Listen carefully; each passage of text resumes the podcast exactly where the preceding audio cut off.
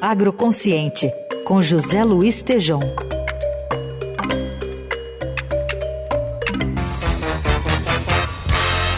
entre 10 brasileiros preferem feijão.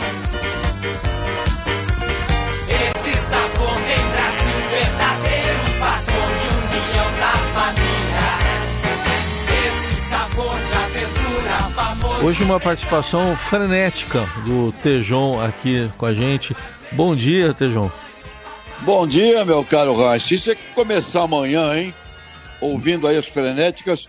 E eu queria saber se você é um apaixonado por feijão também, Raich. Gamado no feijão. Não faz tempo que eu não uso essa palavra. Gamado no feijão. e você sabe que até meus pais, né? Meus pais eram sírios, né? Meu pai e minha mãe. E lá o, na Síria, o feijão que eles consumiam era o feijão branco, né? Branco. E eles se apaixonaram pelo feijão que é tipo aqui no Brasil e com farinha, detalhe, né? Mas você vai, você vai trazer pra gente aqui detalhes sobre a valorização do feijão, então. É valorização num sentido não muito positivo do ponto de vista do, dos preços e, Isso, e é. da situação de mercado, né? Porque de fato o feijão subiu 80% o preço desde agosto de 2023 e o plantio caiu cerca de 19%, ou seja, diminuiu a área comparada aos últimos cinco anos, enquanto a saca do feijão carioca chegou a 70 dólares essa semana, um crescimento de 80%. Então eu bati um papo com Marcelo Ludras, presidente do IBRAF, Instituto Brasileiro de Feijão e Pulses, e ele afirma que não temos uma política agrícola para o feijão. Então cai a oferta por menor plantio, mas também afeta o consumo. Quando o preço sobe, consequentemente o setor vive uma estagnação, Heisen, crescendo de um plano, carecendo de um plano de valorização do feijão.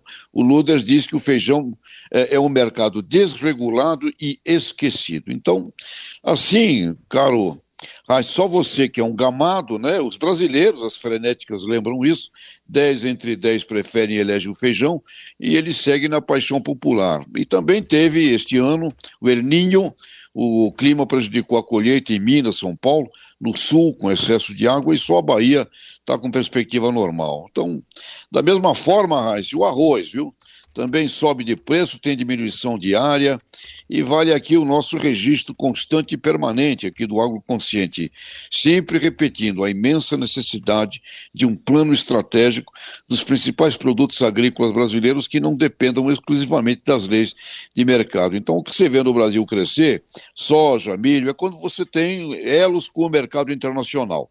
O mercado internacional cresce, a China, grande cliente, aí leva tudo para frente. Mas quando é um produto de mercado interno, ele está estagnado e sofrendo, e olha, eu até diria, caindo no consumo per capita. Mas é isso, caro Heinz. Então, é a... também você falou do gamado, né? Hum. Tinha aquela marchinha, aquela marchinha infantil, um, dois, feijão com arroz, três, quatro, comida no prato, né? É. Que é uma coisa mais velha, talvez um pouco, do que o, o tal do gamado. Mas é isso, caro Heinz. Feijão, arroz, produto da paixão brasileira, mas sem uma estratégia para desenvolvimento, caro amigo.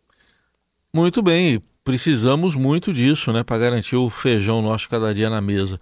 Tejon está aqui com a gente às segundas, quartas e sextas. Volta na segunda, então. Bom fim de semana, Tejon. Grande abraço, amigo.